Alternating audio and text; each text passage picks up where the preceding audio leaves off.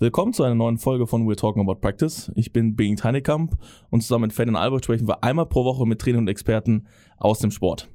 Als Handball- und Athletiktrainer sind ja Ferdi und ich auch, auch jede Woche und auch fast jeden Tag zusammen in der Halle und wir sind immer auf der Suche nach neuen Ideen und Inhalten, ähm, um unsere Mannschaft besser zu machen. Willkommen, Ferdi. Willkommen, willkommen. Willkommen zur zweiten Folge und ich steige direkt ein. Gestern im Training, und das ist, das ist leider wirklich, nee, nicht leider, es ist einfach so passiert.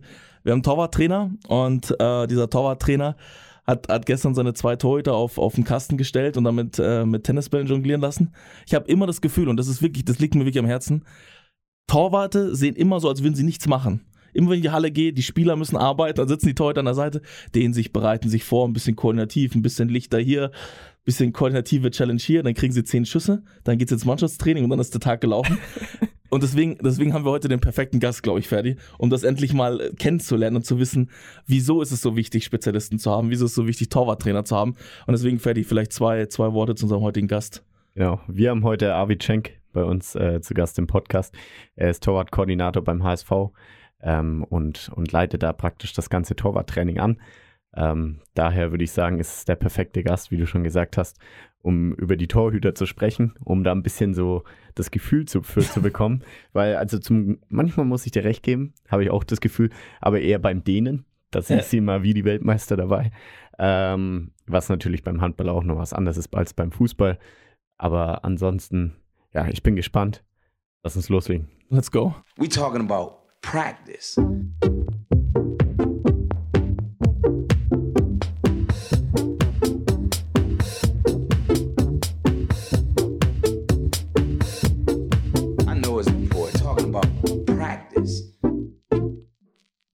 Schönen guten Tag, Arvid. Hi. Moin, grüßt euch. Erste Frage. Findest du Torhüter sind faul? Nein.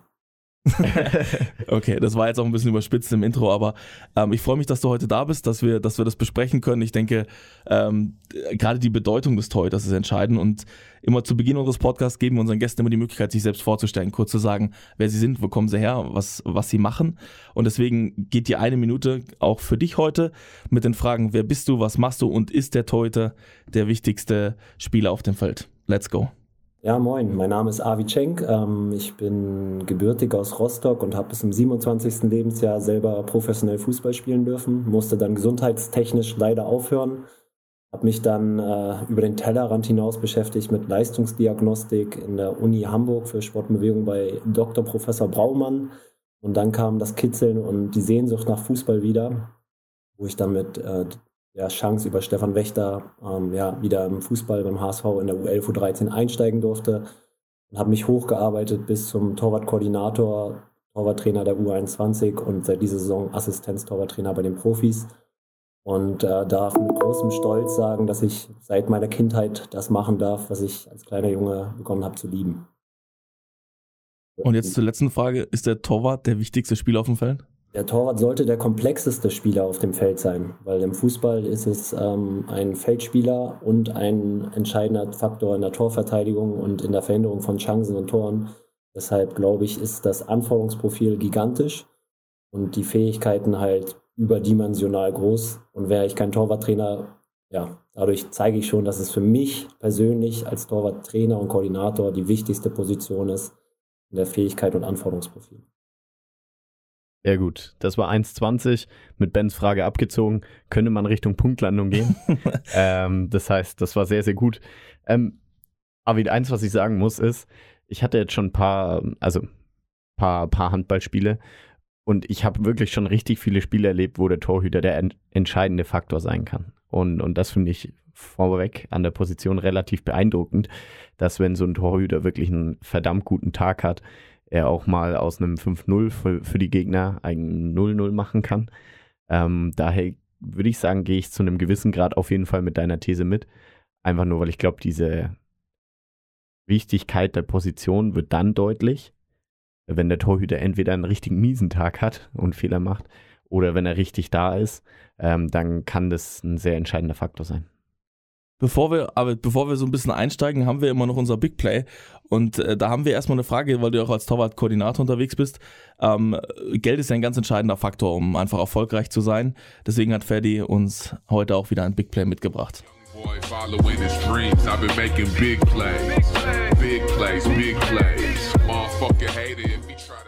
Gut, das Big Play diese Woche äh, ist aus der Neu-Ruhr-Zeitung mit dem Titel MSV Duisburg erhält 232.671 Euro für die Nachwuchsförderung. Der Artikel beschreibt, der MSV Duisburg profitiert von seinen Leistungszentren und von dem Einsatz junger Spieler in der dritten Liga. Es fließt eine Bonuszahlung. Gute Jugendarbeit rechnet sich immer. Für den MSV Duisburg zahlt sich das nun auch offiziell aus. Der Fußball-Drittligist erhält aus dem Nachwuchsfördertopf des Deutschen Fußballbundes für die vergangene Saison 232 Euro, äh, 232.671 Euro. Aber jetzt könnte man natürlich darüber diskutieren, wie wichtig äh, diese Förderungen sind oder was die, was die bedeuten für den Fußball selbst. Ich hätte eine andere Frage für dich. Wohin würdest du als leitender Vorstand des Vereines das Geld stecken? Ja, ähm, witzigerweise haben wir uns heute genau darüber unterhalten, dass diese Zahlung ab, nun, äh, ab dieser Saison nicht mehr fällt vom DFB und DFL. Deshalb ist es eine spekulative Frage, wie ich damit umgehen würde. Aber ich glaube, dass ähm, es ein großes Thema ist, ähm, Jugendförderung wirklich ans Optimum zu bringen. Und ich weiß nicht, ob ihr in letzter Zeit so ein bisschen das Thema Trainerbezahlung und Trainerverhütung verfolgt habe, gerade im Nachwuchs, sind viele junge Menschen, die sehr, sehr viel opfern und investieren für die Generation, die irgendwann mal uns begeistern soll. Und in meinen Augen hat eine Wertigkeit, ein U11-Trainer die gleiche Aufmerksamkeit zu genießen wie ein U21-Trainer, weil er die perspektivische Entwicklung der Jungs genauso prägen sollte. Und ähm, der zeitliche Aufwand ist in einer U11 vielleicht minimal geringer aber ich glaube, wenn man da auf Zukunft zusteuern möchte, wäre es schön, wenn wir eine Art feste Aussage machen könnten, wie man Jugendtrainer bezahlen könnte in einer gewissen Staffelung, ähm, dass es nicht so eine Wertigkeit gibt, du bist du 11 Trainer und du bist du 21 Trainer, deshalb bist du wichtiger. Ich hoffe, dass Duisburg ähm, da das auch die Trainer ja, spüren lässt, Staff spüren lässt, ähm, Unterstützer jeglicher jungen Mannschaften. So empfinde ich das. Ja, super spannendes Thema. Ich habe äh, zufällig da diese Sportschau-Doku gesehen, die das ja auch nochmal auf, sagen wir, für ein breiteres Publikum irgendwie auf den Tisch gelegt hat. Äh, kenn das selber. Äh, glaubst du, es liegt einfach damit zusammen, einfach weil äh, medial ähm, die ganzen Jugendmannschaften nicht präsent sind und am Ende des Tages halt für das Pro Projekt Profifußball oder Profisport generell dann äh, Werbung bezahlt wird und deswegen äh, so eine, zu einer ungerechten Bezahlung kommt? Oder wo siehst du da die Gründe dafür? Ich glaube, es ist ein großer Faktor, was wird mehr wahrgenommen. Aber die, die dann nachher wahrgenommen sind oder werden, sind ja eigentlich auch die, die hoffentlich durch Leistungszentren oder Amateurmannschaften oder Breitensportmannschaften gelaufen sind. Und es ist, man, ich habe das hohe Privileg, in einem NLZ top aufgestellt zu sein. Aber auch ich musste das erstmal alles mir erarbeiten und ich finde es finde es hart, wenn man jetzt nicht die ja, Vergangenheit, wie ich es Gott sei Dank hatte, dass man durch den Sport vorher sich so ein bisschen die Luft schaffen konnte, okay, ich darf die Zeit mir nehmen, auch für einen geringen Verdienst viermal oder fünfmal in der Woche, nachts, abends zwei, drei Stunden auf dem Platz zu stehen. Ähm, dann finde ich es schon schwer, auch gleichzeitig Spieler und Trainer zu entwickeln, weil ich glaube, viele den, den Wunsch haben, es zu machen, aber sich vielleicht manchmal gar nicht leisten können, weil sie beruflich so eingebunden sind, dass man dann eine 30, 40 Stunden Woche auf einer nicht fairen Bezahlung irgendwie kommunizieren oder halten müsste. Deshalb ist natürlich auch, ich weiß nicht, wie es deutschlandweit überall ist. Ich weiß, dass es beim HSV da einen Wandel gab und das ist, freut mich, dass die Wahrnehmung da gut ist. Aber ich hoffe, dass ähm, die Jugend und der Breitensport genauso gesehen wird wie der Profisport oder der höherklassige Nachwuchssport. Ja. Glaubst du, dass, äh, dass auch die Qualität des Trainings darunter leidet? Nee, das glaube ich nicht mal, weil ähm, alle die, die das in der Jugend dann machen, aus einer Überzeugung eh die Leidenschaft mitbringen. Äh, ich glaube, es ist eher eine höhere Wertschätzung für die Leute, die es eh schon machen. Mhm. Und ähm, deshalb finde ich diese Wertschätzung ist nun mal vielleicht manchmal geltend wichtig, aber könnte auch äh, ja, ja, es ist für mich einfach die Anerkennung für gute Arbeit. Und wenn ich bei uns unseren U11-Trainer sehe, kann ich ja jetzt nur aus meiner Sicht, die ich täglich sehe, dann macht er genau die gleiche Arbeit auf seinem Level mit der Hingabe wie jeder andere Trainer auch. Und da würde es mich überraschen, warum jemand dann einfach in einen anderen Gehaltstopf fallen sollte, höchstens eher zeitlich vielleicht nicht den gleichen Aufwand. Ich meine, letztendlich macht es ja auch einfach den Job unattraktiv. Ja. Ähm, vielleicht haben viele Lust, äh, jüngere Leute, jüngere Athleten zu trainieren. Äh, wenn allerdings der, der Anspruch, der an Form von Geld, in Form von Aufmerksamkeit geboten wird, einfach schon vom Verein aus geringer gestellt wird, dann, dann habe ich da auch keine Lust drauf. Also das, das tut mir dann irgendwo leid, weil ich vielleicht die Athleten fördern wollen würde. Aber wenn dann gesagt wird, okay, U21 hat für uns den Stellenwert, den und den Stellenwert und die U12, was ja eigentlich das Alter ist, wo sich die meisten Fähigkeiten entwickeln ähm, und, und man die grundlegenden Bewegungen am, am schnellsten noch lernen kann, äh, einen geringeren Stellenwert hat, dann ist es halt leider als Trainer oftmals so, auch wenn man es noch so gerne macht, dass das dann auch eine Rolle spielt in der Auswahl, wo ich trainieren will und äh, wie ich trainieren will. Ich glaube, das, was ich mitbekommen habe, ist ja, dass der, dass es leider noch, noch einen Schritt davor steht. Dass es ja nicht die Auswahl gibt, gehe ich dorthin oder gehe ich dorthin, sondern es ist eher so, dass einfach ganz, ganz viele in vielen Clubs ausgenutzt werden und dass die Leute dann sagen, wenn ich in der Stadt bleiben will, dann muss ich das jetzt in Kauf nehmen. Und was ich daran besonders kritisch sehe, ist, weil die Jungs ja zum Teil auch ihr Geld verdienen müssen, irgendwo ja Geld, Ressourcen brauchen, um auch irgendwie, um die, um die über die Runden zu kommen. Deswegen glaube ich, ist ein Punkt ganz entscheidend. Der Druck, der auf diese Leute abgeladen wird, die Frustration, die, die Hingabe, vielleicht auch die Enttäuschung und sowas, die, äh, die bemerkt halt am Ende keiner. Und ich glaube, die Folgen davon sind, sind auch nicht zu vernachlässigen, weißt du, weil wer weiß, ja. Ja, also Machen sie weiter, fallen sie raus. Weil, weil genau das, was eben gefallen ist, dieses goldene Lernalter, ist ja dann in dem Altersabschnitt das erste Mal vorhanden. Dann glaube ich nochmal zwischen 14 und 15 Jahren ist dann ja diese zweite Epoche. Und warum goldene Lernalter nicht genauso wertschätzen wie ja, in gewissen Entscheidungsphasen, wo es dann darum geht, professionell oder nicht. Also ich hoffe, dass man sich dahin entwickeln kann. Ich bin auch bei Weitem nicht so tief drin, dass ich das verallgemeinern kann. Aber auch mich hat diese Aussage ein bisschen ja, beschäftigt und berührt, weil ähm, ich weiß, dass viele wirklich da ihr Herzblut reinstecken und das irgendwie dann auch wertschätzend ja, bezahlt werden bekommen sollten. David, ich glaube, ich fand deine, deine, deine Antwort sehr, sehr, sehr, sehr gut. Lass uns doch mal mit dem, mit dem richtigen Thema einsteigen. Wir wollen heute feststellen, wie man äh, Spezialisten im Sport trainieren kann, äh, welche Spezialisten es auch über die Torwartposition in Zukunft geben wird und ob nicht jeder Spieler irgendwo schon Spezialist ist.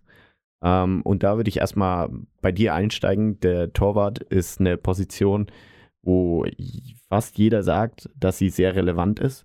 Ähm, für, für wie relevant hältst du es denn, dass es Torwart gibt, die spezialisiert sind auf das Training ähm, in Leistungsmannschaften? Ja, die Spezialisierung kristallisiert sich eigentlich ähm, bei uns im Scouting schon wirklich im Kindesalter raus, dass man Jungs im Alter von 10, 9 Jahren beobachtet, auf Bewegungstalente achtet ähm, und dann wirklich bis zum 15., 14. Lebensjahr wir ein bisschen freier denken, dass wir sagen Bewegungsmuster, Erlernung, kognitiv, koordinativ und polysportiv. Das heißt, unsere Jungs sind dann nicht reine Torhüter, weil wir mit elf Jahren nicht einen Spieler ausbilden wollen, der dann 21 Jahre nur im Tor stand und nur noch Torwartbewegung kann, sondern ich glaube, es ist wichtig, viele, wenn nicht sogar alle möglichen Bewegungsmuster zu erlernen. Und deshalb ist es bei uns so, dass wir in der U11 bis U13 die Jungs auch im Feld spielen lassen. Das heißt, sie, sie sammeln genauso Erfahrungen im Feld. Das haben wir jetzt seit ähm, letztem Jahr eingeführt, dass wir nicht reine Torhüter ausbilden, sondern einen Fußballer, der Torhüter ist. Und ähm, dadurch geht, glaube ich, auch diese Leidenschaft nicht so schnell verloren, obwohl sie nicht verloren gehen sollte. Ähm, wenn jemand nur im Tor stand, dann ist es vielleicht sehr eindimensional gesehen. Und wenn du dann im Leistungsbereich oder Übergangsbereich über Szenen sprichst und sagst, warum war dein Entscheidungsverhalten so oder wieso hast du ihn so angespielt, dass die Jungs auch verstehen, wie es sich auf dem Platz anfühlt. Und ähm, daraufhin haben wir einfach gesagt, okay, unsere Jungs machen zum Beispiel im Testspiel ein Viertel des Spiels im Feld. Und ähm, das ist auch festgehalten und ähm, so abgesprochen im Leistungsbereich kristallisiert sich dann schon in die, Spe in die Spezialisierung.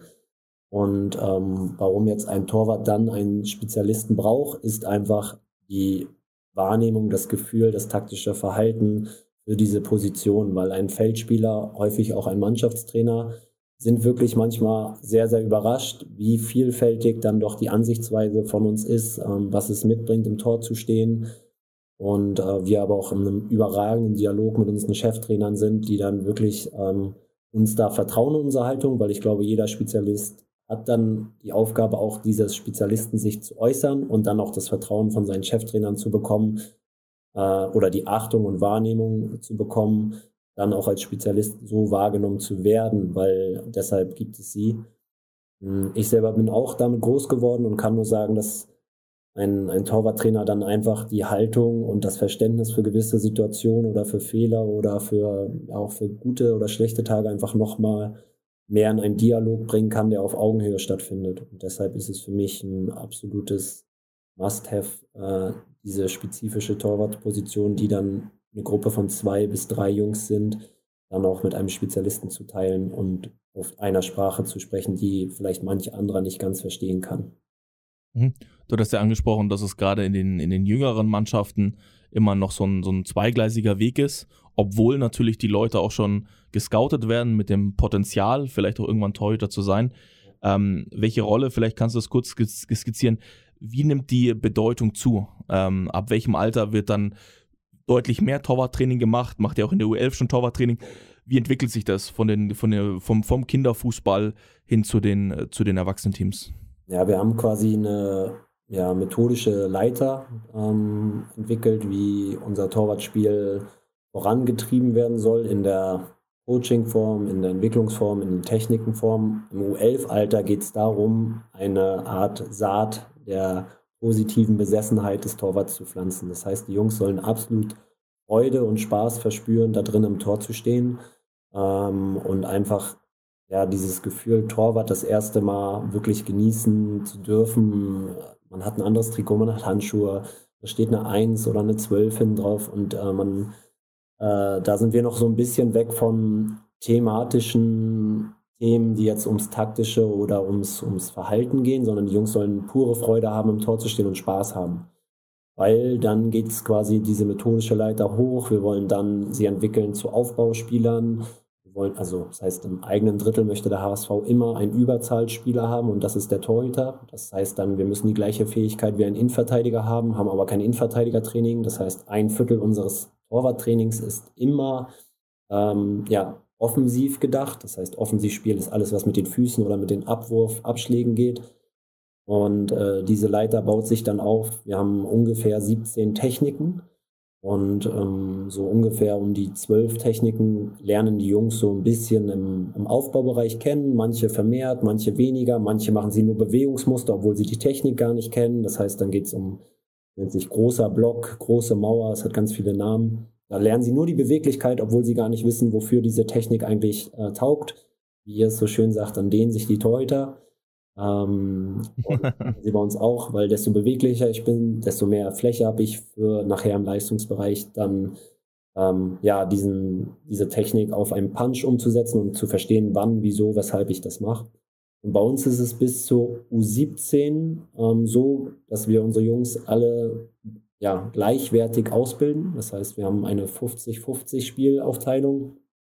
Ähm, das heißt, wir haben in jeder Mannschaft zwei Torhüter, wo die Spielteilung immer 50-50 ist. Auch wenn es ein Top-Talent ist oder nicht, wollen wir da weiterhin diese, diesen Leistungsdruck noch ein bisschen von den Jungs abnehmen. Sobald es dann Richtung U17, U19 Bundesliga geht, ähm, wird sich dann schon über Leistungen definiert und da spielt dann der Beste.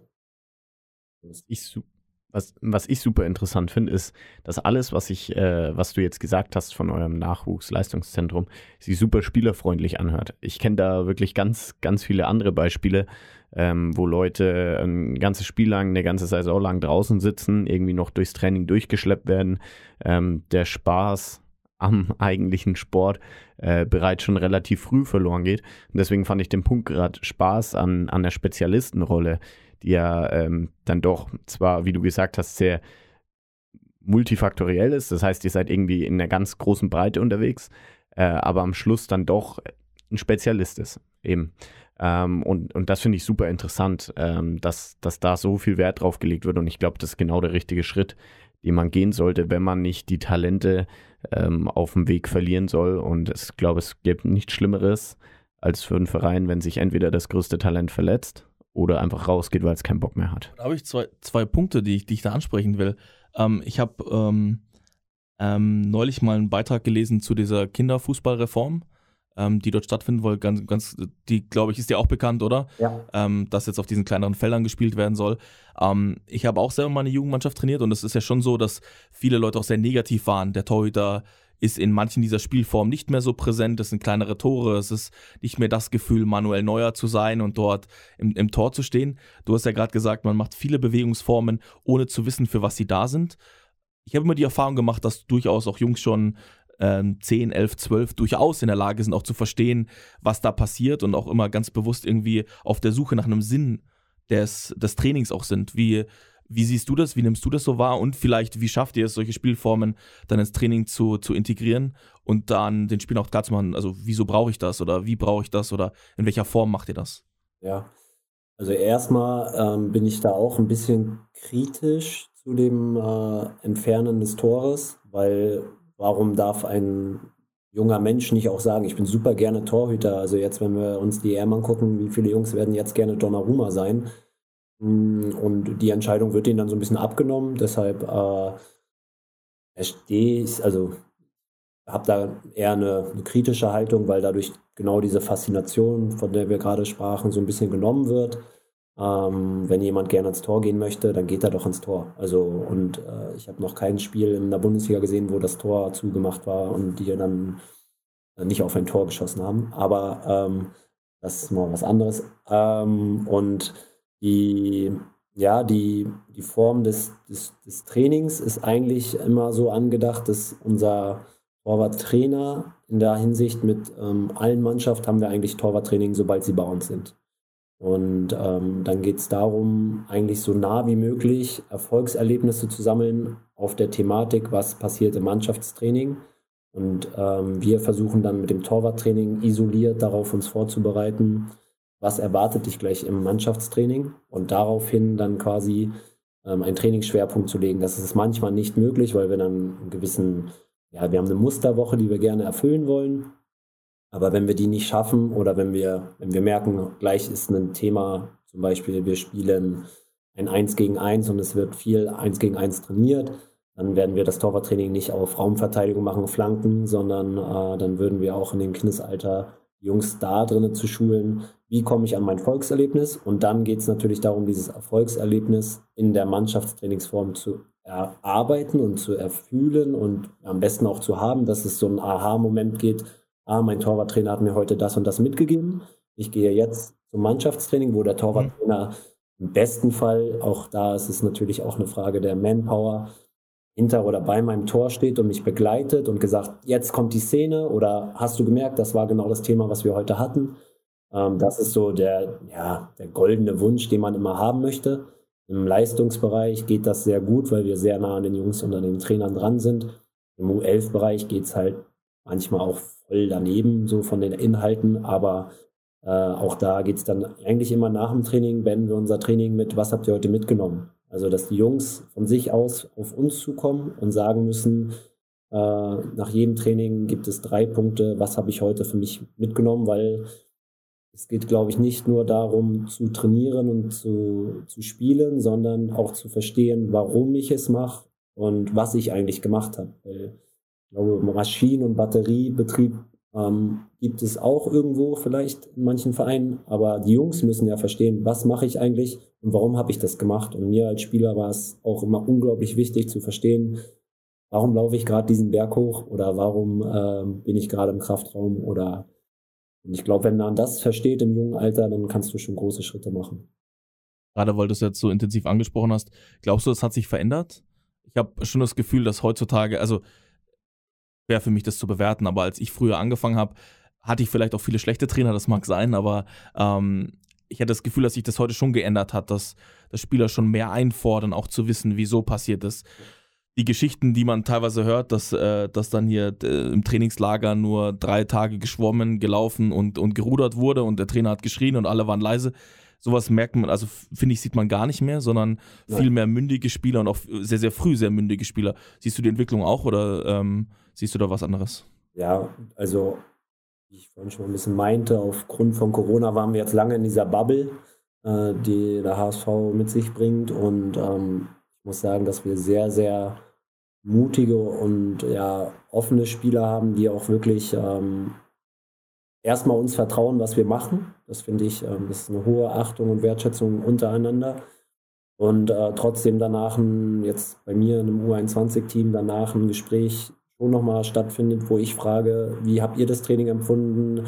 Äh, also ich glaube, es ist äh, dadurch, dass ich auch ein junger Trainer bin, ganz wichtig, zusammen was zu erarbeiten, weil am Ende des Tages stehe ich nicht im Tor und muss ich nicht die Bälle halten. Das heißt, wenn der Junge sich nicht gut fühlt und ich beginne, glaube ich, jede Woche mit der Frage, habt ihr Themen, die wir nochmal angehen wollen?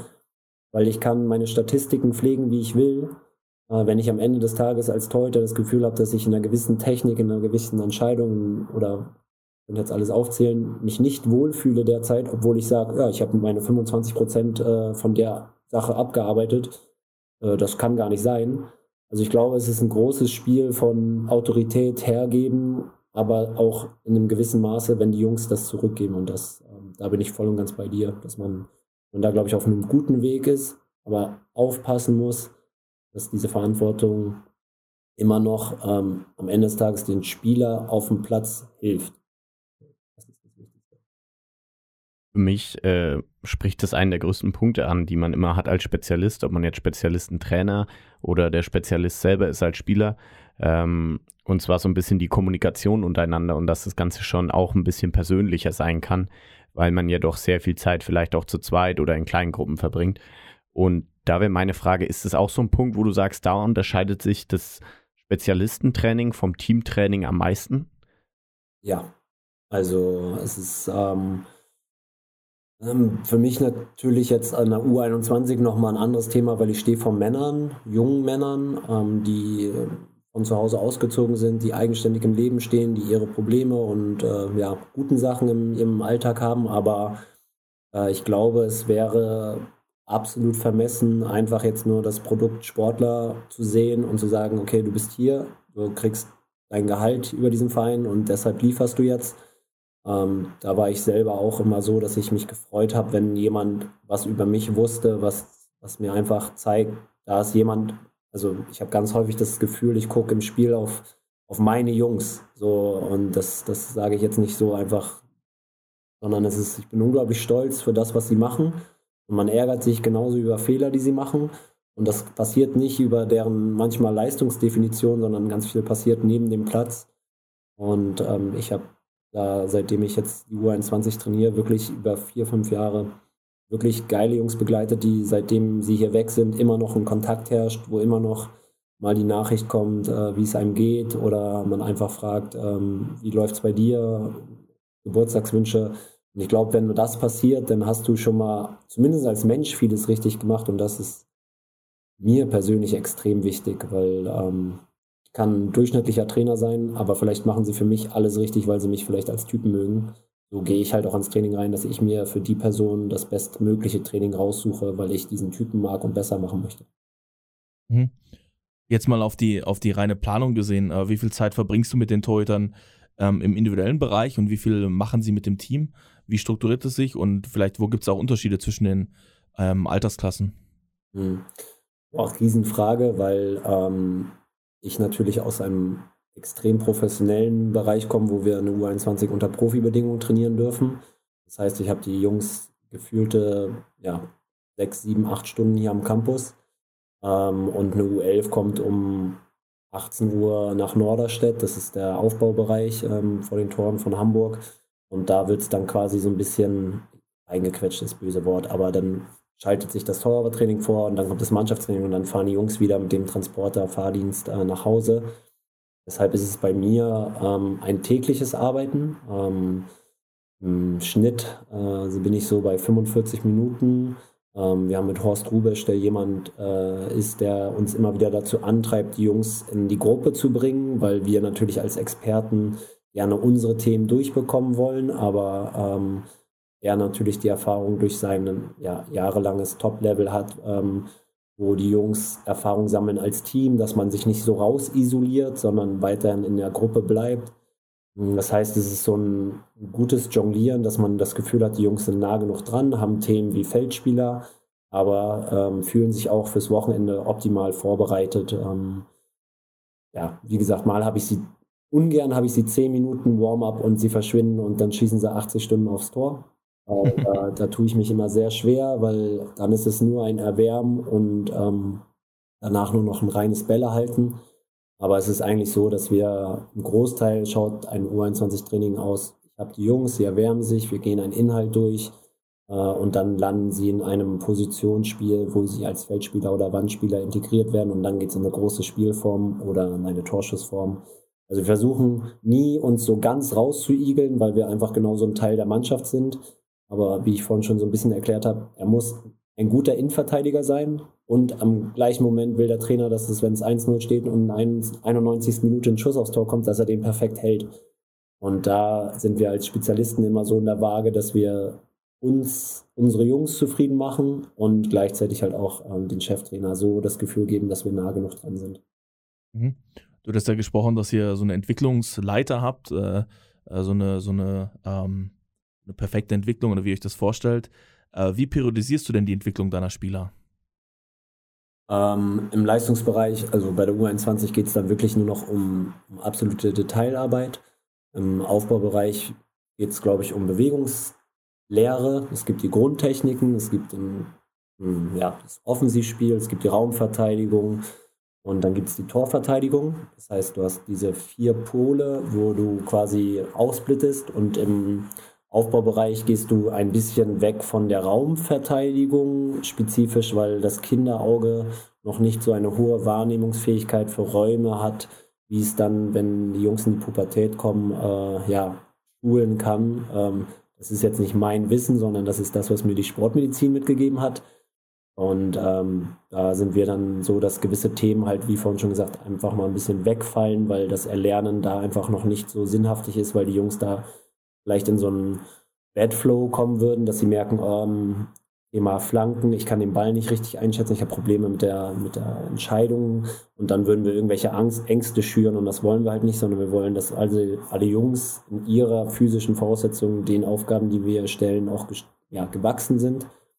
Und ähm, es geht um Erlernen der Grundtechniken als allererstes. Das ist Fangen, Fallen und Korb. Äh, klingt nicht so spektakulär. Das heißt, alles, was oben reinkommt, gut zu fangen, alles, was unten reinzukommt und alles, was in die Mitte kommt, in diesen Basistechniken arbeitet man.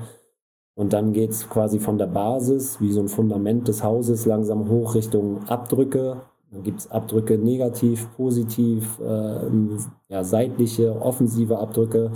Und wir haben dann so eine Art Sprunglehre im Aufbaubereich. Das heißt, die Jungs lernen alle sämtlichen Sprünge.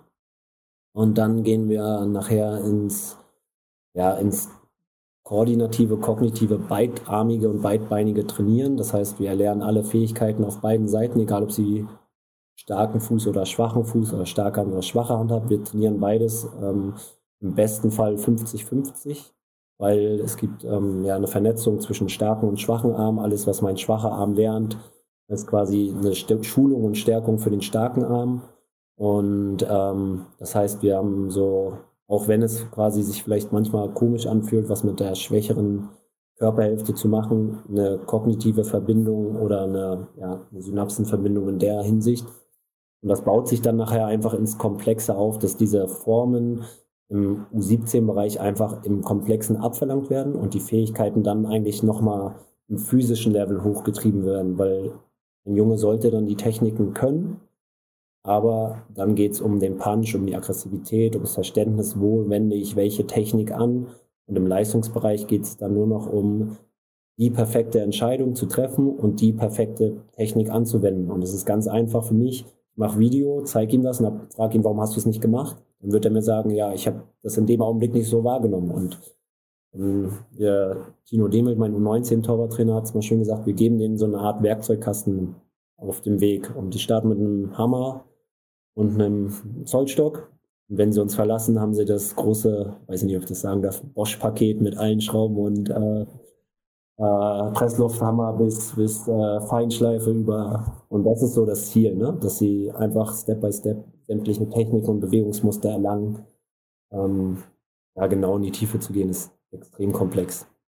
Das ist ja perfekt, dass du sagst, Ferdi hat eine Ausbildung bei Bosch gemacht, bevor er hier sich für den Sport entschieden hat. Ich glaube, das ist, ist kein, ist, glaube ich, kein Problem, wenn du das, wenn du das sagst. Was mich immer interessiert, und das war auch öfter schon bei uns mal, mal Thema, ist, ist der Punkt Konstanz. Du hast ja angesprochen, 17 Fähigkeiten. Ähm, ich glaube, das in fast jeder Sportart gleich, dass die, dass es eine ganze Palette an Grundtechniken gibt. Äh, wie lange bleibst du bei einer Technik? Wie oft wechselst du? Äh, wechselt man innerhalb der Trainingseinheit? Wie viel Konstanz braucht man, um vielleicht auch gewisse Fähigkeiten auszubilden? Was ist so deine, deine Erfahrung damit? Ähm, wir haben das geändert von, es gab so eine Art Blocktraining bei uns. Das heißt, wir haben uns ähm, über drei, vier Wochen in einem Thema festgekrallt und ähm, sind dann Beispiel äh, Bewegungsablauf bei Flanken wirklich vier Wochen in diesem Thema gelandet und haben die Erfahrung gemacht, dass äh, am Wochenende ja alles kommt. Und äh, das passiert auch bei einer U11 wie bei einem U21-Torhüter. Deshalb haben wir die perfekte Trainingswoche gestaltet und haben alle Themen in jede Woche gepackt. Es ist dann nicht in der Tiefe perfekt, aber es ist genau dieses Schulen, was ich vorhin meinte, diese Ankermomente zu erschaffen, dass äh, wir diese Techniken versuchen, so komplex wie möglich in eine Übung zu packen und in einem Training zu kommunizieren, dass die Jungs peu à peu in den Techniken und in den Abläufen das Verständnis sammeln. Weil wir haben, wir haben einfach das Gefühl gehabt, dass wenn ich mit einem Jungen mehrere Wochen in einem Thema fest, nicht festarbeite, geht das andere wiederum verloren. Und deshalb haben wir, versuchen wir alles gleichzeitig zu schieben. So kann man es sich ein bisschen vorstellen. Und wenn ein Thema ein bisschen abfällt, versuchen wir es wieder auf der anderen Seite hochzudrücken, dann fällt das andere ab. Also es ist, glaube ich, so ein bisschen wie bei einem Zehnkämpfer, der jetzt Kugelstoßen gerade trainiert. Der verliert dann vielleicht in dem Augenblick seine Fähigkeit um Zentimeter am Hochsprung. Und so sehen wir das mit den Fähigkeiten. Dann gehen wir wieder auf die Thematik. Dann müssen wir wieder Abdrücke trainieren. Dann verlieren wir wieder vielleicht was im Passspiel. Und so geht es um das Jonglieren des Perfektionismus eigentlich in der Thematik, alles gleichzeitig gleichwertig zu betrachten. Und das haben wir bei der U11 bis hoch zum Leistungsbereich ähm, so engagiert, also so quasi äh, strukturiert. Und ich sitze dann als Koordinator so ein bisschen hinter der Dokumentation, kann einschauen, wie viel wurde gemacht, was wurde gemacht, sehe dann quasi ein Diagramm, wo ich dann einschauen kann und meine Trainer ansprechen kann, schau mal, wir sind jetzt thematisch in dem Thema ein bisschen weiter weg von dem, was wir machen wollten. Das heißt, wir wollen jede Woche in diesen vier Blöcken 25 Prozent abdecken. So kann man sich ein bisschen vorstellen. Und wenn ich dann sehe, das eine ist bei 25, der Junge hat aber ein hohes Thema zum Beispiel, wo er weiterhin Probleme hat, dann soll sich der Torwarttrainer in dem Falle mit dem Thema etwas mehr beschäftigen und äh, die Aufmerksamkeit in das Thema weitergehen, weil es sind so viele Individuen vor uns, dass wir nicht eine Schablone rauflegen können und sagen, ja, wir haben jetzt hier alles gleichwertig behandelt, du musst überall gleich gut sein. Ähm, da geht es, glaube ich, genau, bin ich ein guter oder schlechter Trainer, sehe ich das, was gut läuft oder nicht gut läuft. Und wenn das gut läuft, dann stärken wir die Waffen, aber wir wollen gleichzeitig auch die Schwächen angleichen. Mhm. Das, was du jetzt sagst, ist eher, dass ihr eher reaktiv unterwegs seid. Das heißt, ihr schaut euch die Entwicklung an ähm, und geht dann nochmal auf die Fähigkeiten ein. Meine Frage wäre da jetzt, wie, wie bewertet ihr das? Bewertet ihr das nur anhand der, der Einheiten und der Übungen, die gemacht wurden? Oder bewertet ihr das eher an, an einem, sag ich mal, einfach nur Anschauen der Torhüter, wie sie sich bewegen, was sie gerade machen und macht daraus eine Schwachstellenanalyse? Oder gibt es wirklich einen Test, dass ihr sagt, okay, äh, wir machen den und den Test? Ich kenne das ja aus dem Krafttraining. Da, ich habe das, das große Glück, das ist alles immer super objektiv. Entweder du machst das Gewicht, du machst es nicht, entweder du springst die Höhe und machst es nicht, was ja bei euch absolut nicht der Fall ist, sondern es ist ja eher eine Beobachtung. Wie ja. geht ihr davor? Boah, super Frage. Ähm, ja, wir haben natürlich auch Tests, wo wir die Leistungsfähigkeit des Spielers festlegen können. Also das heißt, bei uns ist natürlich ein schnell zuckender Sportler total wünschenswert, weil wir eine explosive Position sind haben aber trotzdem unsere siebeneinhalb bis sechseinhalb Kilometer, die wir im Spiel machen. Ähm, es ist eigentlich eine Fähigkeit als Team, also auch wenn ich hier als Torwartkoordinator spreche, haben wir jeden Sonntag ähm, immer so ein Feedback Sunday, nennen wir das, wo wir über die Spiele der Jungs oder über die Trainingswoche der Jungs reden und dann gleichzeitig ich auch als junger Trainer frage, ähm, subjektiv oder über Hand von Videomaterial fällt mir Folgendes auf, der Junge hat da und da Probleme. Und ich weiß, ich war an dem Thema drinne, ich komme vielleicht nicht voran und ich glaube, es ist vermessen zu sagen, man weiß alles als Trainer und gerade als junger Trainer. Und wir machen das eigentlich als, als Gruppe aus, wo wir dann als Trainer, wir versuchen, wir haben eine Art Regel, wir sind auch manchmal zu zweit mit zwei Torwarttrainer auf dem Platz. Und ich spreche das Thema an, der Torwart XY hat folgendes Problem. Und er beschaut das Training an und sagt, ich sehe das so wie du, er hat das Problem, welchen Weg finden wir da raus? Und dann geht es da auch wieder darum, den Jungen zu fragen, ob er das auch wahrnimmt. Ähm, aber wir haben da nicht so ein, ja, so ein, so ein wirkliches Maß, außer die Erfahrung der Spezialisten, die das sehen, weil ähm, ein Torwart kannst du an der Quote messen. Okay, er kriegt vielleicht kaum Gegentore. Ist er jetzt ein guter Torhüter oder kriegt er wenig Schüsse? Ähm, desto mehr du in den Leistungsbereich kommst, desto mehr kannst du die Quoten äh, dir an, den, an nehmen. Aber beim U11-Spiel steht keiner und er macht eine statistische Erhebung, sondern dann ist es schon die Fähigkeit des Augen des Spezialisten und das im Verbund mit den Trainerteams. Was ich jetzt als nächsten Punkt wahnsinnig spannend finde, du hast gesagt, ähm, wir wollen gleichzeitig möglichst viel gleichzeitig anschieben. Ähm, wie spezifisch ist die Ausbildung einzelner Torhüter? Ich denke, es ist klar, Leute bringen unterschiedliche metrische Voraussetzungen mit. Die, ähm, die Größe, die vielleicht auch die Persönlichkeit sind sicher wichtige Entscheidungsmerkmale. Nicht jeder ist der Oli Kahn, der dann jemand mit dem, mit dem Handschuh in, im, im äh, Nasenloch rumbohren will oder da ausrasten möchte. Ähm, keiner ist, nicht jeder ist zwei Meter groß. Was wie spezifisch ist die Ausbildung einzelner Torhüter und wie sehr wird dort angepasst und wieso wird vielleicht auch mal manche Fähigkeiten weniger beachtet und andere dafür viel, viel mehr. Wie läuft da der Bewertungsprozess? Also ein Torwart, der 1,50 ist, wird nie Bundesliga spielen. So, ähm, das heißt, wir machen mit den Kindern einen Mirwald-Test. Das heißt, wir versuchen eine Körpergröße zu erahnen oder zu ermessen. Ähm, die hat eine, ja, eine, eine, Schwankung zwischen plus minus 5 Zentimetern. Ähm, ja, kenne ich, ja. Genau, wir haben eine Art perfekten Torwart er erschaffen. Das heißt, wir haben uns ähm, aus den Jungs, die wir haben und aus der Weltklasse, die es gibt, eine Art ja, Roboter zusammengestellt, nach dem wir quasi streben. Ob es den gibt auf dieser Welt, kann ich nicht beantworten, weil äh, er hätte dann äh, den Abwurf von Manuel Neuer, den, ja, das Auge im Aufbau wie Ferro bei uns bei den Profis, er hätte den Körper wie Donnarumma. Und wir haben quasi im, im Team uns hingesetzt und haben gesagt, welcher Sportler wäre der perfekte HSV-Torhüter? Und aus dem haben wir dann quasi eine, ja, eine physische Körper erstellt, aus dem haben wir einen mentalen Körper erstellt, der quasi in eine Art Leadership fällt. Und Leadership ist ja zum Beispiel auch ein Wort, wo man sagt, geht nicht darum, dass du der Lauteste bist, sondern wenn du ein Leistungsleader bist, glaube ich, kannst du trotzdem in der Verantwortung ein Torhüter sein ähm, und gewisse Parameter müssen aber erfüllt werden. Und ähm, es ist zum Beispiel schwierig, wenn du ein langsam, ja, eine langsamere Muskulatur hast, klein bist und vielleicht relativ unbeweglich, dann wirst du ähm, im professionellen Fußball sehr unwahrscheinlich ganz oben landen. Und wir haben uns wirklich als HSV-Abteilung jetzt die letzten zweieinhalb Jahre hingestellt und haben gesagt, wir wollen mit die besten Torhüter in Deutschland ausbilden. Das ist ein Riesenziel und ähm, auch vielleicht ein bisschen zu hoch gegriffen, aber diesen Antrieb haben wir und daraus haben wir dann diesen perfekten Torhüter erzeugt. Und ähm, das Schöne ist, die Jungs, die wir jetzt begleitet haben, für die wir uns entschieden haben, ähm, tauchen in allen Leistungsmannschaften beim DFB auf. Das heißt, ähm, so auf so einem ganz blinden Weg sind wir nicht und derzeit haben wir vier Nachwuchstorhüter bei den Profis. Und das heißt, äh, es gibt, glaube ich, nicht das die Formel für den besten Torhüter und auch nicht für die, für das Parameter, aber es gibt eine Art Wunschvorstellung. Und an der Wunschvorstellung haben wir quasi gewisse Kriterien, wo wir dann sagen, wie viele erfüllt er davon. Und wie du schon richtig gesagt hast, du gehst dann den physischen Part durch, du gehst den mentalen Part, du gehst die Performance-Seite durch, du gehst die Trainingsseite durch.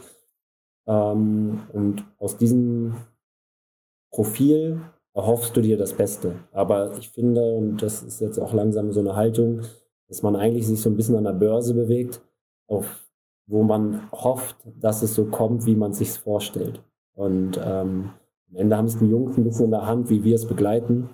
Äh, wir begleiten die Jungs, aber die Performance auf dem Platz ist deren, deren Aufgabe und da müssen wir sie hinpushen und da müssen wir sie begleiten, aber wir schützen dann in gewissen Entscheidungen auch Jungs, wo wir vielleicht sagen, das wird hier nichts für zwei Jahre unbedingt bei uns gespielt zu haben und dann wieder zu gehen, wollen wir irgendwo auch nicht, wir wollen nicht irgendwie Jungs benutzen, nur damit die mal kurz sagen können, ich habe Adidas, ich habe HSV-Sachen, äh, ich war mal kurz dabei, sondern wir wollen dann schon mit Jungs, mit jedem die Fantasie haben, dass er es bei uns schaffen kann oder woanders und damit professionell werden kann. Mhm. Das ist eine sehr äh, generale Ansichtsweise zu dem Thema. Wie steht ihr zu dem Thema, dass ihr sagt, es gibt ja vielleicht Leute, die nicht diesem Muster entsprechen. Also es gibt ja vielleicht Leute, die einfach anders sind. Ähm, wie geht ihr mit dem Thema um? Habt ihr auch Angst, vielleicht diese, diese Verrückten, die es halt gibt, also diese Spezialisten, ist, die gibt es ja durchaus und die schaffen es ja auch. Äh, vielleicht nicht in dem Maßstab, aber können ja durchaus sehr entscheidende Spieler werden. Habt ihr dort Angst, dass ihr die verliert ähm, durch so einen sehr strikten Katalog, den die Spieler erreichen müssen? Mhm. Es ist ja die Frage, wie viel Prozent erfüllen sie von diesem Katalog. Also mhm. es gibt eine, wir arbeiten eng mit Frank Weiland, das ist unser Sportpsychologe zusammen, der ist auch gleichzeitig Koordinator. Ähm, wenn ein Spieler durch ein Raster fällt, wo er vielleicht, sagen wir mal, von unseren erwarteten Punkten 5% erfüllt, dann sind wir in dem Falle total überzeugt, dass er es nicht schaffen wird. Das ist mhm. mutig und das meine ich. Wir sind, wir sind alle irgendwie hier in dieser in der Fußballwelt und haben irgendwie unser, unsere Haltung zu dem, der, der wird es schaffen. Und ich freue mich über die Entscheidung, wenn er, wenn er es trotzdem schafft und ich falsch liege, weil es geht nicht darum, dass ich recht habe, sondern es geht darum, dass wir am Ende des Tages erfolgreiche Torhüter ausbilden. Mhm. Und ich glaube, und ihr kennt es auch, wie viele Fehlentscheidungen man als Trainer macht, ist, ist häufig den Jungs vielleicht gar nicht so bewusst, aber ich gehe auch manchmal nach Hause und bin unglaublich unzufrieden mit meinem Training und weiß, dass die Jungs heute nicht performen konnten. Und manchmal werde ich Entscheidungen treffen, wo ich selber mit mir unglaublich ringe, aber ich sage, ich habe mir selber als Team HSV Torwartabteilung mal ein, eine Haltung entwickelt, so möchten wir uns gerne entscheiden. Das sind zu wenig Punkte, die er erfüllt, deshalb werden wir uns so entscheiden.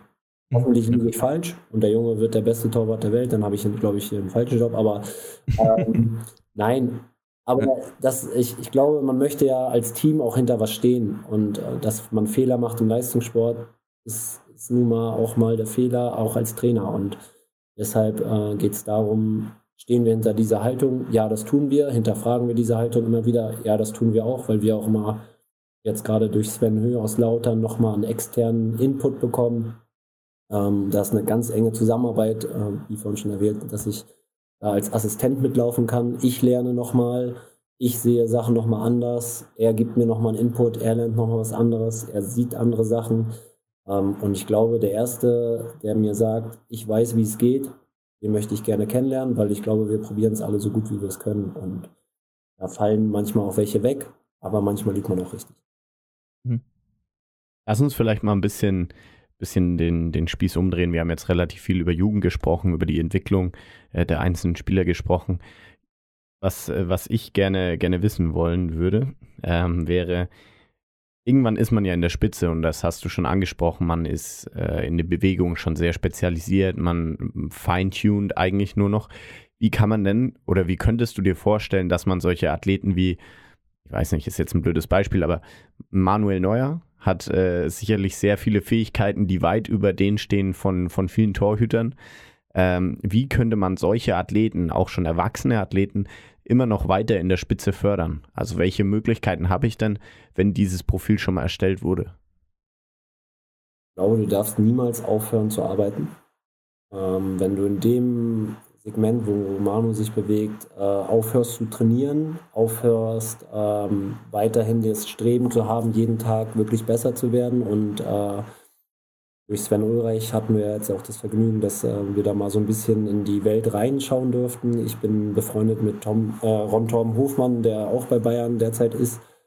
Äh, ein Manuel Neuer trainiert mit einer Hingabe jeden Tag äh, wenn er sich ausruhen würde, wäre er ein Bundesliga-Torhüter und nicht Manuel Neuer. Und ähm, glaube, dass äh, das Spiel sich in dem Sinne nicht weiterentwickelt, dass es jedes Mal komplexer und schwerer wird, aber dass es dir aus jedem Tag eine neue Herausforderung gestellt hat, wo man vielleicht manchmal Sachen denkt, da bin ich aber sehr sicher, da bin ich sehr sauber, da bin ich gerade gut. Ähm, ich weiß nicht, wie es bei euch Handballern ist, aber zumindest glaube ich, dass wenn ich x-mal nicht mehr mit meiner rechten Hand hinterm Rücken Pass werfe und dann nach zwei Jahren den Pass wieder irgendwie mal verdeckt werfen möchte und der geht auf einmal dreieinhalb Meter weg und ich wundere mich, oh, das hat ja immer geklappt. Also ich glaube, dieses Perfektionistische, und äh, das ist beim Torhüter so, weil du kannst nie gewinnen, du, musst, du kannst immer nur vereiteln, verhindern, vermeiden. Diesen Perfektionismus, den Manu oder alle Weltklasse-Torhüter mit sich bringen, das ist es herauszukristallisieren. Und wenn du einmal anfängst, dich reinzustellen und zu sagen, heute trainiere ich nur, glaube, dann wäre Manu auch nicht da. Und da geht es, glaube ich, immer wieder Sachen, die er vielleicht schon tausendmal gehört hat, äh, wieder zu aktivieren, zu triggern und ja auch da einen Trainingsfleiß zu haben, weil der würde nicht über die Jahre bei Bayern München so performen, wenn er, wenn er nicht immer wieder sich hinterfragen würde, wie ich es vorhin auch mit mir selber meinte. Ähm, ich glaube, du musst immer wieder die Frage stellen, okay, bin ich derzeit wirklich da, wo ich sein möchte? Wäre zufrieden, glaube ich, hätte ihn Testegen überholt. Und äh, das finde ich schon beeindruckend, dass hinter ihm einer der anderen besten Torhüter in der Welt läuft und der läuft ihm nicht weg, sondern der hält ihn schon auf Abstand, weil er, glaube ich, so arbeitet und so performt, wie er es tut.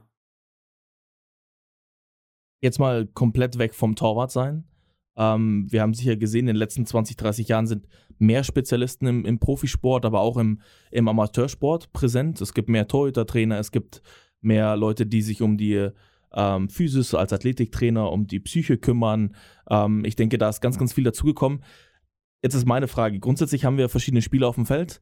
Die haben verschiedene Aufgaben innerhalb unseres Teams. Ob das jetzt ein Innenverteidiger oder ein verteidigender Spieler, ein, ein stürmender, angreifender Spieler oder der Torwart ist. Wir haben auch darüber gesprochen, dass diese Spieler meistens in einem System miteinander zusammenarbeiten müssen.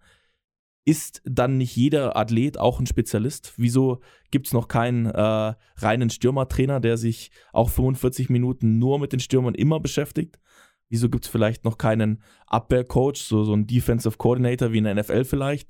Mhm. Siehst du dort, dass sowas kommt und äh, was sind da so die Entwicklungen, die gerade passieren? Ich, ich sehe es aus zweierlei Sichten. Also ich selber bin Spezialist und würde jetzt schön dumm sein, wenn ich sage, ähm, es darf nicht alles zu groß werden. Ähm, und ich sehe es aber auch so, dass irgendwie jeder noch eigenständig auf dem Platz entscheiden sollte. Äh, damit kritisiere ich mich gleich wiederum. Und ich, beim Football ist es für mich eine Art strategisches Schachspiel, wo jemand kontrolliert, wer macht was gerade und eigentlich nur der Quarterback die Entscheidung hat, A, B, C. Fußball ist für mich da ein bisschen anders. Ich weiß nicht, wie ihr es im Handball seht, aber Fußball ist immer noch eine Momentsaufnahme von dem Jungen auf dem Platz. Und deshalb äh, finde ich, sollte man aufpassen, es zu überspezialisieren. Ähm, das heißt, ich finde es extrem wichtig, sich mit dem Individuum in jeder Position zu beschäftigen. Der HSV hat auch Individualtrainer für genau das, was du gerade sagtest. Wir haben mit Medi Malavikia jemand für die Außen. Äh, wir haben mit Christian Rahn auch welche für die, für die linke Seite. Wir haben mit Ricardo, Kost, äh, Ricardo Muniz jemand, der im Gesamtverbund individuelle Top-Talente begleitet. Ähm, es entwickelt sich schon dahin, dass man quasi für jede Position eine Sicht entwickelt. Jedoch sehe ich es ein bisschen gefährlich, dass wir wollen eigentlich von den Jungs alles sehen, was wir alles schon gemacht haben. Und äh, manchmal muss man, glaube ich, aufpassen, dass die Jungs ihre eigenen Entscheidungen und Erfahrungen sammeln, um dabei ein eigenständiger und ja, kompletter Spieler zu werden, der vielleicht nicht in unsere Folie passt und äh, vielleicht nicht äh, ja, die Räume sieht, die wir sehen, aber vielleicht sieht er ja ganz andere. Und deshalb finde ich, es, muss es so ein Spiel werden, wo ich, wo ich versuche als Trainer, manchmal halte ich meine Schnauze und möchte sehen, was machst du? Und dann möchte ich verstehen, warum hast du es gemacht? Und da ist für mich derzeit noch so ein bisschen das, das Spiel, sollten wir uns überspezialisieren, ja oder nein? Wenn ich jetzt gefragt werde, müsste ich sagen, ja, wir müssten mehr Torhüter Torwarttrainer haben, weil es aber auch immer noch so eine Randgruppe ist. Ähm, dann müsste der Stürmer aber auch sagen, ich bräuchte meinen Stürmertrainer. Und wenn ich es auf der anderen Seite aus dem Spieler des, aus der Sicht des Spielers sehe, hoffe ich, dass es nicht zu, statistisch erfasst und alles äh, definierbar ist, sondern weiterhin noch der freie, schöne Fußball bleibt, wie er ist oder sich vielleicht noch ein bisschen wieder dahin entwickeln dürfte. So empfinde ich es als, sagen wir mal, wenn ich Samstagabend ein Fußballspiel gucke, möchte ich, möchte ich nicht es wie ein Trainer gucken, sondern gucke ich es auch gerne mit einem Bierchen äh, und mit meinen Jungs und möchte pöbeln, warum er ihn nicht reinschießt. Eine Frage habe ich noch, die steht nicht auf der Liste, aber ist eine Sache, die mich immer wieder bewegt. Ähm, du hast ja gerade nochmal angesprochen gehabt, du willst, dass deine Spieler selbst Entscheidungen treffen.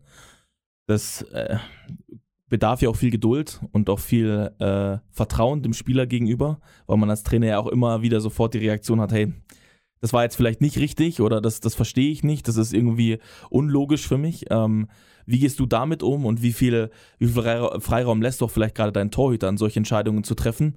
Ähm, wie, wie gehst du an das Thema ran? Ich habe eine ganze Woche Zeit, um ihn am Wochenende zu sehen, was er aus dieser Woche oder Monaten oder Jahre mitgenommen hat. Ich bin ehrlich gesagt jemand, der im Spiel nichts mehr coacht. Ich will nicht mehr das sehen, was ich jetzt machen würde und was wir ihm vorgegeben haben, sondern ich will sehen, was er sich rausgenommen hat. Ähm, und dann bespreche ich mit ihm in der Halbzeit gewisse ja, Matchplan-Situationen oder Erwartungen, die wir haben, sehen wollen. Ähm, und nach dem Spiel setze ich mich mit ihm hin und frage ihn, wie er sein Spiel empfunden hat. Weil ähm, für mich ähm, es immer wieder auffällt, ich auf der Bank habe den stressfreien Blick. Ich kann alles sehen und äh, sitze auch, obwohl ich immer ein bisschen mit den Jungs mitfühle, total entspannt da und habe nicht den Ball am Fuß, habe nicht die Entscheidung. Ich äh, bin jemand, der, der emotional coacht, wenn ich merke, die Energie geht verloren, weil das ist für mich das, was ich nicht akzeptiere. Ähm, wenn ich jemanden beobachte, der vielleicht Trainingszeit oder Spielzeit herschenkt, dann bin ich jemand, der da akribisch gegengeht und da möchte ich auch einen Jungen sehen. Jeder kann einen schlechten Tag haben, aber an dem schlechten Tag muss ich mich gegen den schlechten Tag wehren. So, und wenn ich das sehe, bin ich voll zufrieden. Ähm, und alles Inhaltliche bespreche ich eigentlich erstmal aus der Sicht des Spielers, weil er mir sagen soll, wie er sein Spiel wahrgenommen hat. Und wenn ich Fehler sehe, spreche ich die mit ihm erstmal subjektiv, das sage ich den Jungs auch immer, ähm, nach dem Spiel an, weil es sind so viele Faktoren, die auf dich einwirken. Ich sitze auf der Bank, habe einen springenden Cheftrainer vor mir, neben mir äh, sitzt der Physio, der wen behandelt. Es sind so viele Faktoren, dass ich nicht immer entscheiden kann, habe ich das so gesehen, wie es auch wirklich war. Und ähm, wir haben den, oder das große Glück, dass wir ähm, jedes Spiel filmen. Ich filme auch nochmal hinterm Tor, äh, spezifisch die Torhüter. Ähm, aber ich kann dann wirklich, sei es sogar in der Halbzeit, nochmal Einblicke erschaffen, dass ich sage, hey, das Thema haben wir aber anders besprochen. Wenn mir was wirklich ganz klar auffällt, dann mhm. spreche ich das auch in der Halbzeit an. Aber im Spiel geht es um seine Performance und nicht um die, die ich ihn reinrufen möchte.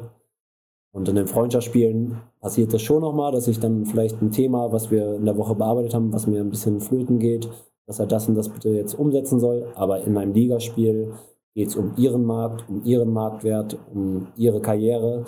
Da muss ich nicht mein Spiel durchdrücken. Mhm. Zum Abschluss der Folge haben wir noch ein kleines Fla äh, Fragenkarussell für dich vorbereitet. Äh, kurze Antwort, äh, laufen wir schnell durch. Du hast ja beide schon angesprochen, Testegen oder mal eine neue? Beide Weltklasse. Wenn du Yogi Löw gewesen wärst, wen hättest du als Eins aufgestellt?